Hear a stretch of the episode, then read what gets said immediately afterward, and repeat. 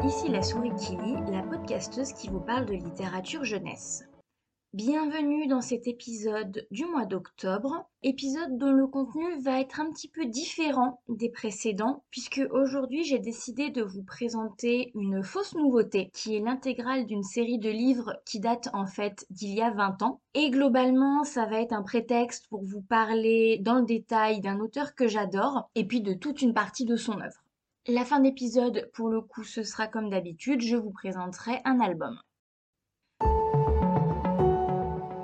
Donc cette année, euh, les éditions Rajo fêtent les 20 ans de la première parution de la série La quête des Willan de Pierre Bottero. Et la maison d'édition a décidé de marquer le coup. Demain, puisque le podcast est prévu pour mardi et les parutions dont je vous parle sont prévues pour ce mercredi, il va sortir une nouvelle intégrale de cette trilogie, ainsi que des versions collector euh, des trois tomes, et le tout accompagné d'un ouvrage euh, d'analyse qui s'intitule Sur les traces des Willan, écrit par Tom Lévesque. Pierre Bottero et ses romans de fantasy, c'est quelque chose de très particulier pour moi. C'est vraiment des livres qui ont marqué mon adolescence tout autant qu'Harry Potter. Je suis une très grande fan, j'adore parler de Pierre Bottero et du coup je vais vous en parler en détail aujourd'hui. Pour vous le présenter d'abord lui un petit peu, Pierre Bottero c'est un auteur français il est né en 1964 et il est malheureusement décédé beaucoup trop tôt en 2009. Son œuvre littéraire, globalement, elle se sépare en deux catégories. D'un côté, il y a toute une partie avec des ouvrages accessibles, je pense, euh, dès 8 ans, avec des romans plutôt réalistes euh, qui parlent de la vie quotidienne euh, pour les enfants, que je n'ai pas lus. En revanche, de l'autre côté, il y a une petite quinzaine d'ouvrages de fantaisie qui sont principalement des trilogies, et c'est de cela qu'on va parler aujourd'hui. En 2003, Pierre Bottero, il publie le premier tome de La quête des Willan, premier tome qui s'intitule D'un monde à l'autre. Il raconte l'histoire de Camille, qui est une jeune fille surdouée, qui va découvrir qu'elle est originaire d'un autre monde et qu'elle possède un pouvoir spécifique qui va lui permettre de sauver cet univers qui est en danger et également de retrouver ses parents qu'elle pensait décédés. La trame de cette première trilogie, elle est assez classique. Clairement, c'est l'œuvre qui est la moins originale de tout ce qu'a pu écrire Bottero, et le style et les idées de l'auteur se sont vraiment affirmés en fait dans les livres suivants. Va venir ensuite la trilogie des mondes des Willan, qui est grosso modo la suite immédiate de la quête, euh, mais qui va prendre un tour plus sombre pour le coup, notamment dans le tome 1. La trilogie suivante, c'est le Pacte des Marchands. C'est un spin-off qui est centré sur le personnage d'Elana, que l'on a rencontré dans les tomes précédents. Le tome 1 et le tome 2 se concentrent donc sur l'enfance d'Elana et le tome 3 va être un tome de clôture globale pour tous les cycles d'Elana et des Willan. Ensuite, on va changer d'univers et de héros avec une trilogie qui s'appelle L'autre et qui, à l'inverse de, ce dont j'ai parlé précédemment, se prend place principalement dans notre monde.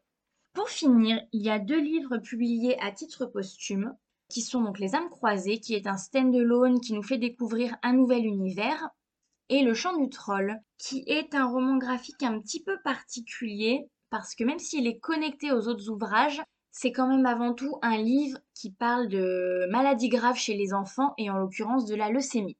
C'est un ouvrage que je vais laisser un petit peu à part dans ce dont je vais vous parler aujourd'hui, euh, je l'ai pas lu énormément et puis du coup il me laisse toujours un petit peu perplexe. Je sais pas trop comment l'intégrer dans le, dans le cycle global, on va dire. Et tous ces livres euh, sont donc publiés aux éditions Rajo. Ils sont tous disponibles. Du coup, si j'ai choisi de vous parler de tous ces livres ensemble, c'est parce qu'on se rend compte au fil des lectures qu'ils sont tous interconnectés en fait et que l'auteur a créé euh, un gigantesque univers global. Malheureusement, comme je l'ai mentionné en intro, Pierre Bottero, il est décédé brutalement en 2009. Il a eu un accident de moto et donc il n'a pas pu terminer son œuvre. Euh, de ce que j'avais vu à l'époque, Les âmes croisées, c'était censé être un tome passerelle qui aurait fait le pont vers une nouvelle trilogie. Mais du coup, nouvelle trilogie qui ne verra jamais le jour. Et du coup, c'est une saga qui n'est pas terminée en fait. Il y a plein de questions qui sont restées euh, en suspens. Et euh, là, c'est vraiment un petit peu à votre imagination. Mais clairement, voilà, c'est une série euh, pour laquelle on n'a pas la fin. La caractéristique majeure des romans de Pierre Bottero, c'est que tous les personnages principaux sont des femmes, qu'on va suivre à des âges et à des périodes différentes de leur vie. Il s'agit tout d'abord d'Ewilan, qui a 13 ans quand on la rencontre et qu'on va voir grandir. Elana, on va la suivre depuis l'âge de 6 ans jusqu'à euh, la trentaine. L'héroïne des âmes croisées, elle s'appelle Nawel. Il me semble pas que son âge soit mentionné explicitement, mais j'aurais tendance à penser qu'elle est euh, un peu plus âgée, qu'elle a plutôt la vingtaine quand on la découvre. Et enfin le cas de l'autre qui est un petit peu à part puisque c'est le seul où on a deux personnages principaux qui se partagent la vedette et c'est une fille et un garçon, Shae et Nathan. Il euh, n'y a pas que dans les personnages d'héros qu'on a des, femmes, également au niveau des personnages euh, d'antagonistes, il y en a énormément. La plus célèbre d'entre elles, c'est le personnage d'Eléa, qui est l'opposante majeure euh, de la quête et des mondes et l'antagoniste en fait des Willan. Mais voilà, globalement, toute l'œuvre de Botero est hantée par euh, des personnages féminins. Il y en a beaucoup. Et ce que je trouve assez épatant du coup, c'est que dans toutes ces héroïnes, il n'y en a pas une qui ressemble à sa voisine. Il a réussi à créer des jeunes femmes très variées dans leur caractère et leur tempérament, certaines qui sont très lumineuses et d'autres plus sombres. Elles ont toutes des forces et des faiblesses, à part Ewilan, on va revenir dessus, je vais détailler ça un peu plus loin, mais c'est vrai que dans la première trilogie, elle est assez monolithique, Ewilan. Mais par exemple, les personnages de Nawel et de elles ont beaucoup plus de nuances. Et Botero, il est aussi très doué bah, pour adopter leur point de vue, en fait. Euh, puisqu'en plus, donc on est sur un auteur masculin qui met en avant des, femmes et qui le fait vraiment très très bien. Qui est vraiment très doué pour nous faire ressentir l'intériorité de toutes ces femmes. Pour parler un petit peu plus d'Ewilan, qui est celle qu'on va voir le plus, qu'on va suivre le plus longtemps, c'est la plus emblématique. Et effectivement, c'est un petit peu un archétype de perfection, Ewilan. Personnellement, c'est pas mon personnage préféré. Ewilan, dans la trilogie de la quête, elle sait tout faire. Déjà, par les standards de notre monde à nous, c'est un génie intellectuel. Elle a appris le latin et le grec toute seule et elle est extrêmement douée en maths. On va découvrir ensuite, quand elle rejoint son monde d'origine, qu'elle possède également un don et qu'elle possède qu'elle est la plus puissante en fait de cet univers et donc la seule personne à même de pouvoir un petit peu le sauver. Tout ça, c'est en plus accentué par le regard des personnages qui l'entourent, notamment de son meilleur ami Salim. Salim et Willan, c'est la prunelle de ses yeux, c'est évident. Dès le début, il est amoureux d'elle, il est toujours dithyrambique à son égard, il la met sur un piédestal et il trouve ça absolument normal que tout le monde en fasse autant. Et c'est pareil pour tous les adultes qui vont les entourer en fait. Et Willan, c'est le noyau du groupe. Et du coup, les adultes lui accordent toujours euh, une attention particulière, sont toujours énormément à son écoute. Et voilà, ça va vraiment euh, contribuer à faire d'elle euh, un espèce d'archétype un peu mythique, un petit peu sans faille.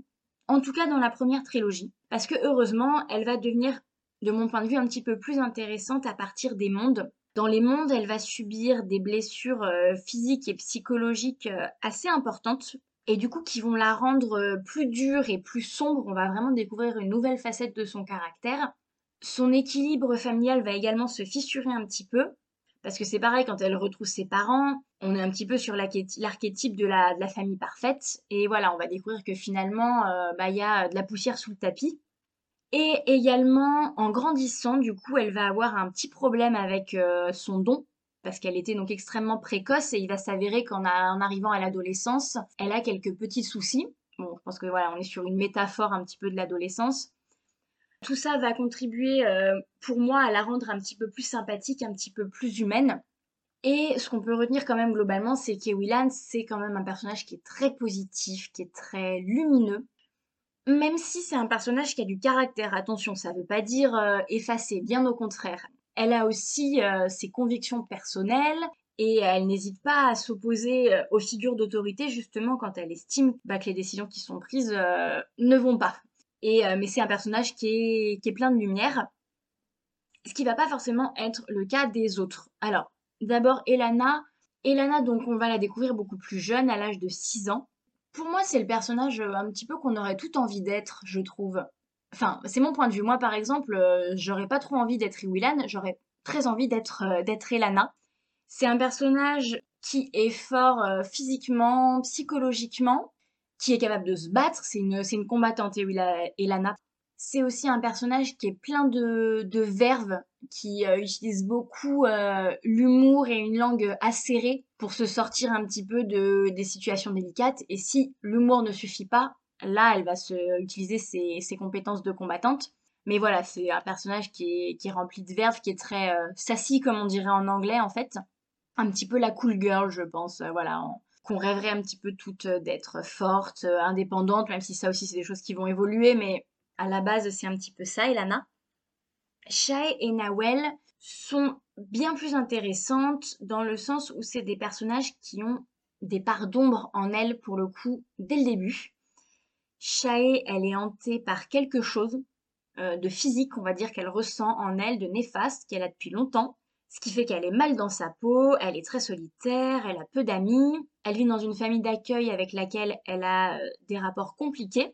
Donc elle est renfermée sur elle-même.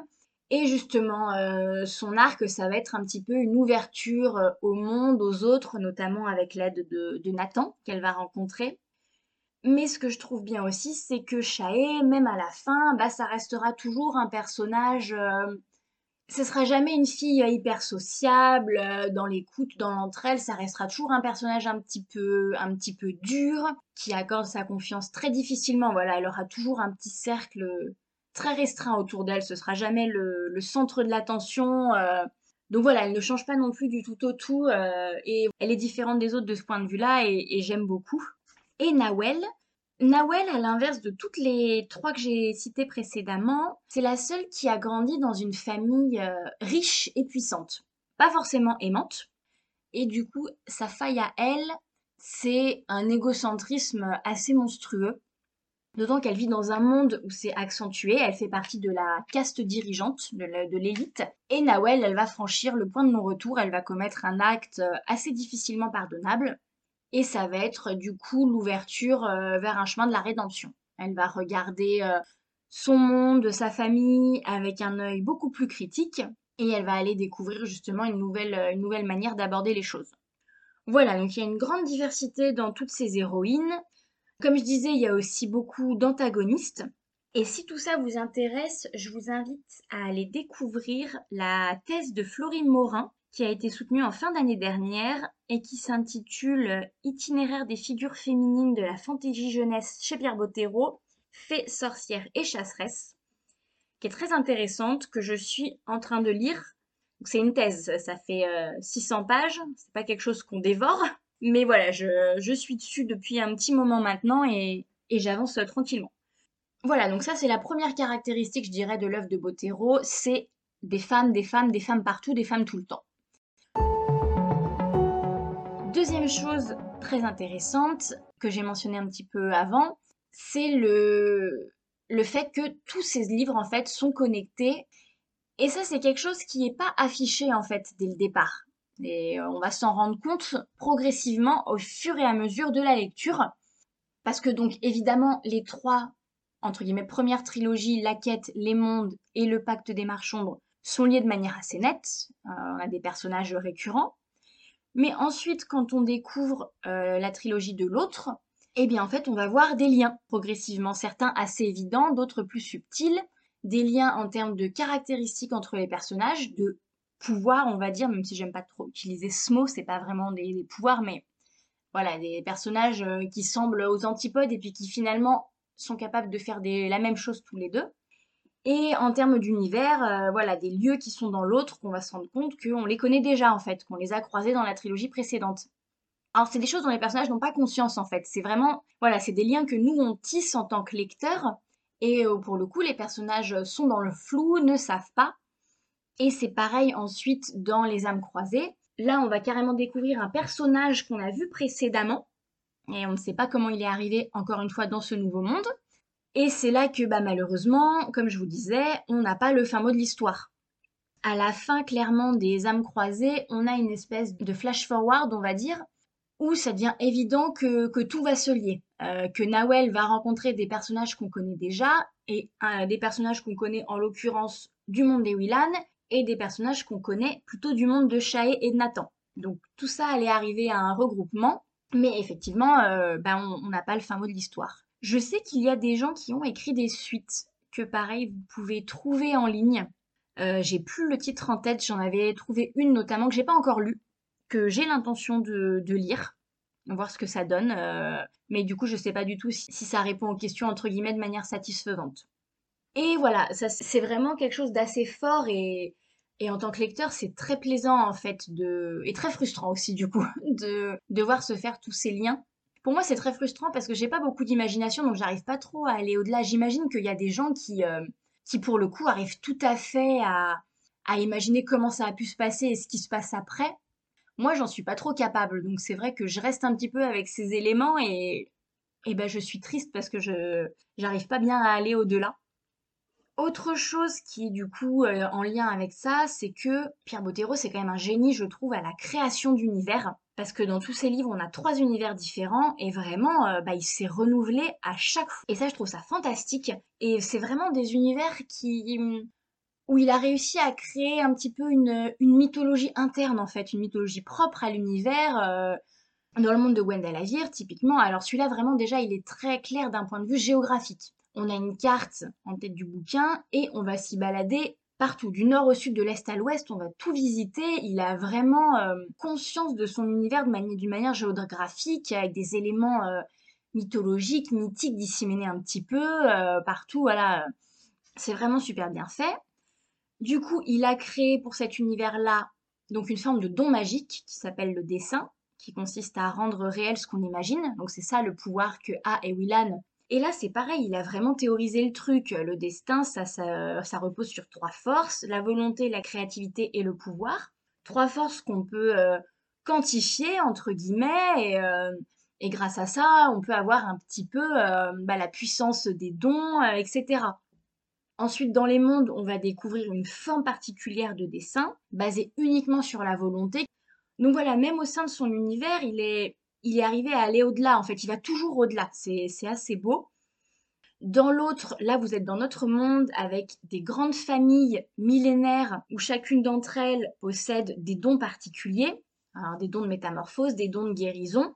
Et là, c'est pareil, il a créé quand même euh, une origine euh, au niveau de ces familles. Moi, j'adore en fait euh, les mondes où on a des les origines story, mais des univers en fait. Je trouve ça assez génial.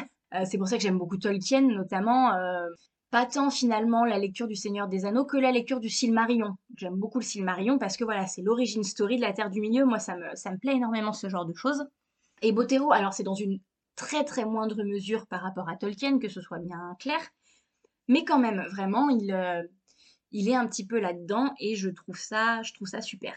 Pareil dans, euh, dans Les âmes croisées, encore un nouvel univers, avec un nouvel ordre sociopolitique aussi qui est différent euh, des premiers. Le premier, c'est un empire, donc avec un empereur. Dans le deuxième, ça se passe plutôt dans notre monde, alors il va y avoir une prise de pouvoir, une dictature mise en place, voilà. Et puis ensuite le monde de Nawel avec donc ces deux, castes, la caste des élites et puis euh, la caste, je sais pas comment dire, des, des opprimés, disons-le comme ça. Mais voilà, moi j'aime beaucoup effectivement euh, ces univers, j'adorerais en savoir plus et je pense qu'on on en aurait eu beaucoup plus euh, dans la suite. Je pense que c'était un peu vers ça qui tendait. Et le, le chant du troll, pour le coup, j'avais dit que j'en parlerais pas, mais donne pour le coup un petit peu des pistes, je trouve, à ce niveau-là. Mais c'est tellement énigmatique, en fait, que bah, c'est voilà, compliqué d'en faire quelque chose. Mais quand même, pour le coup, lui, c'est de ça qu'il parle, en fait. C'est de la création d'un univers. Je pense que ce livre est aussi un petit peu une métaphore pour parler du, processus créatif d'un auteur. Il y a, il y a un auteur, euh, qui essaye d'écrire un livre voilà, dans, dans, ce, dans ce roman-là. Tout ça est un petit peu lié. Et juste un dernier petit point euh, avant de d'entamer euh, la conclusion, mais qui va être euh, une grosse, grosse conclusion également. Pierre Bottero, c'est aussi un style d'écriture personnel, on va dire, voilà, que moi j'aime j'aime beaucoup, qui est pas tant présent, donc comme je disais dans la quête, qui va, c'est vraiment quelque chose qui va s'affiner progressivement. C'est ça que je trouve sympa aussi quand on quand on lit euh, bah, tout, c'est qu'on voit vraiment aussi un auteur en train de trouver progressivement son style littéraire et d'élargir son univers. Enfin, c'est c'est vraiment un processus créatif un petit peu mis sur papier aussi, je trouve, cette grande saga. Et, ça, c'est super intéressant. Donc Pierre Bottero, c'est un style qui, qui, va être assez poétique et notamment qui va se traduire euh, par l'inclusion de petits poèmes directement dans les livres. Ça, c'est notamment, principalement au niveau de cette, cette guilde des marchands. C'est beaucoup de choses, les marchands. C'est des combattants, mais pas que ça. C'est des gens qui sont en harmonie, en fait, avec le monde. On va dire ça comme ça. Qui tendent vers l'harmonie avec tout, en fait. Et ça va être l'enjeu un petit peu du pacte des marchands. C'est l'harmonie contre le chaos. Les marchands sont dépositaires de l'harmonie. Et cette harmonie passe notamment par l'écriture de poèmes. Si je devais les rapprocher d'une forme de poésie euh, existante, je pense que ce serait les haïkus de manière euh, évidente. C'est voilà, c'est des poèmes de, trois lignes, très brefs, et qui ont vraiment vocation à exprimer euh, une idée, un sentiment, parfois vraiment à laisser un message en fait. On, s'exprime à travers ces poésies, voilà, on, menace parfois avec ces poèmes. Ça fait partie de, l'œuvre, du style littéraire globalement de, de Botero qui est très poétique. Moi, j'aime beaucoup aussi quelque chose qui fait pas mal, c'est des, hum, des phrases euh, très brèves, en fait, pas de parfois quand il veut exprimer une idée, pas sur un paragraphe, mais vraiment une phrase, boum, à la ligne, une autre phrase, et, c'est hyper percutant. Enfin, j'aime énormément. Voilà, globalement, ce que je voulais vous dire euh, sur Botero. Je voudrais juste conclure pour vous dire un petit peu dans quel ordre lire ces livres, si jamais vous voulez les lire ça dépend, entre guillemets, euh, de l'âge que vous avez. La porte d'entrée évidente, c'est la quête des Willan. C'est le plus logique. C'est pas mal, euh, notamment euh, si c'est pour des enfants qui ont 11, 12, 13 ans. Il faut commencer comme ça. La quête, les mondes, après le pacte, l'autre, les âmes croisées. Il faut finir par les âmes croisées impérativement. Par contre, si on le découvre euh, un petit peu plus âgé, on peut, euh, on peut commencer par l'autre. Pour euh, revenir un petit peu du coup sur les, parutions qu'il va y avoir chez Rajo demain, donc notamment cette intégrale qui va être visiblement assez similaire en termes de contenu à celle qui était sortie il y a 10 ans, je pense. Ouais, un peu, un peu après la mort de Botero, ils avaient déjà fait une première série d'intégrales pour les quatre trilogies, je crois. C'est-à-dire que vous allez avoir quelques textes inédits en fait. Euh, au début, ça s'appelle Avant, je crois, qui va raconter un petit peu, bah, juste avant que Camille euh, arrive dans notre monde et se fasse adopter. Voilà, euh, ce qui s'est passé brièvement à ce moment-là de son point de vue à elle. Et ensuite, vous avez des textes à la fin là qui sont plus des textes humoristiques. Il y a un espèce de making-of d'une scène avec un personnage de la quête qui est assez rigolo. bah sinon, cette intégrale, bah, c'est une intégrale après, hein, elle est je suis pas forcément très fan de, l'esthétisme du livre personnellement, mais bon ça après. Moi de toute façon j'ai découvert euh, les livres avec les couvertures d'origine, donc de Jean-Louis Touard et de Gilles Francescano, et moi j'y suis très attachée, je les adore. Cette intégrale, elle sort demain, accompagnée donc de, des trois tomes de la quête euh, en version un petit peu inédite, euh, siglée 20 ans. Et puis donc de ce livre de Tom Lévesque que je suis assez impatiente de découvrir qui est visiblement euh, un petit livre pour euh, parler un petit peu bah, de l'impact qu'a pu avoir Botero dans le monde de l'édition jeunesse. Euh, je pense un petit peu du fandom, parce qu'il y a quand même un petit fandom pour Botero. Voilà, donc à, voir.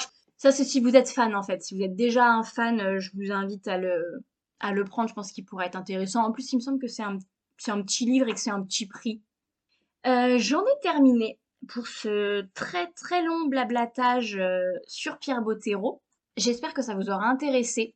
Je dirais qu'à retenir, franchement, foncez si vous aimez les livres de fantasy, ça vous plaira. Honnêtement, euh, si vous aimez euh, les choses voilà, où il y a des, femmes au premier plan, c'est super. Si vous aimez des beaux univers de fantasy, c'est super. Il y a un beau style d'écriture.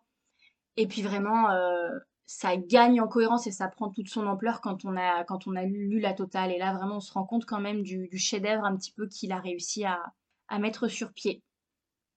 Découvrez Pierre Bottero si vous ne le connaissez pas et faites-le lire aux enfants à partir de 11-12 ans. Honnêtement, garçon comme fille, ça plaît. Vraiment, euh, c'est pour moi, c'est une valeur sûre. La quête des Willan à cet âge-là, il n'y a pas à hésiter une seule seconde. Si c'est des enfants qui aiment euh, les romans de fantasy, vous pouvez y aller sans crainte, ça leur plaira. Et ben voilà, c'est tout pour Botero et on va passer maintenant à notre deuxième partie. Pour rester un petit peu dans le thème du coup euh, de ce qu'on a vu jusqu'à présent, j'ai décidé de vous parler aujourd'hui d'un album avec une petite héroïne, histoire que voilà l'esprit de, Pierre Bottero euh, soit avec nous aussi sur cette deuxième partie de podcast. Et donc pour ça, j'ai opté pour Mélie, qui est un livre écrit par Isabelle Macquois et illustré par Quentin Gréban, publié aux éditions Mijade dont je vous ai déjà parlé au mois d'avril 2022.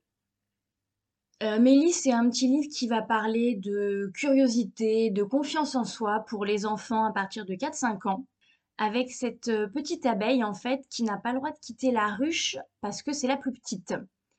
Sauf qu'un jour, par la force des choses, elle va être obligée de sortir et en fait, Mélie, elle va partir explorer.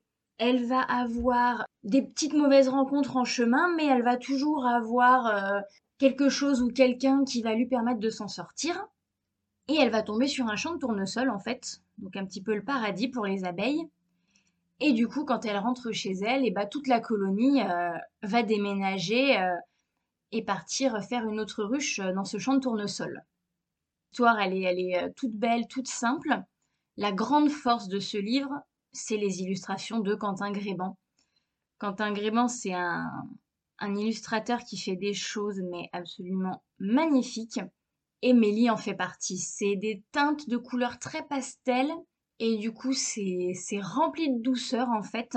Très délicat.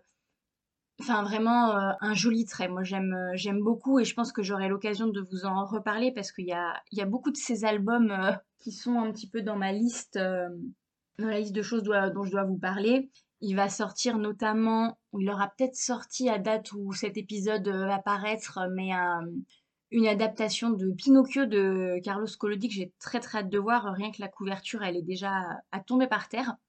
Quentin Gréban, c'est sublime ce qu'il fait. Le dessin de Mélie est vraiment superbe. Et puis c'est porté par, euh, bah, par la très belle histoire du coup que raconte Isabelle Macquois. Donc c'est une, une réussite. Et voilà, un très joli album euh, pour parler effectivement euh, de confiance en soi, pour les, les petits explorateurs que peuvent être les enfants à 4-5 ans, je trouve que c'est pas mal. Voilà, c'est tout pour l'album du jour. Avant de se quitter, je vous remercie de m'avoir écouté. Je vous rappelle que j'ai une page Facebook qui est accessible si jamais vous avez envie de venir me, liker là-bas. Et j'avais autre chose à vous dire. Oui, je voulais m'excuser aussi j'ai découvert assez récemment qu'il y avait un petit problème de son sur les deux premiers épisodes. En fait, si vous les écoutiez euh, avec des écouteurs, il y avait du son que sur une oreille et pas les deux. C'est une petite manip effectivement sur le logiciel de montage euh, que j'avais pas repéré et comme j'avais fait aucun test en fait euh, avec les écouteurs dans les oreilles, ça m'avait complètement échappé quand je les ai postés. Mais voilà, maintenant c'est réparé je suis navrée pour ceux qui ont, euh, qui ont peut-être écouté euh, les épisodes euh, avec le petit défaut, c'est rentré dans l'ordre. Un dernier petit mot avant de se quitter. Par rapport à tout ce que je vous ai dit sur Pierre Bottero, je vous ai mis les références de tous les ouvrages que j'ai mentionnés dans le petit résumé de l'épisode. Donc la liste complète des livres fantasy de Pierre Bottero, ainsi que donc le livre de Tom Lévesque et puis la, thèse de doctorat dont j'ai parlé. Vous avez comme ça tous les noms si vous voulez les, pouvoir les retrouver vous pouvez vous y référer. Et ben voilà, cette fois je pense que c'est tout.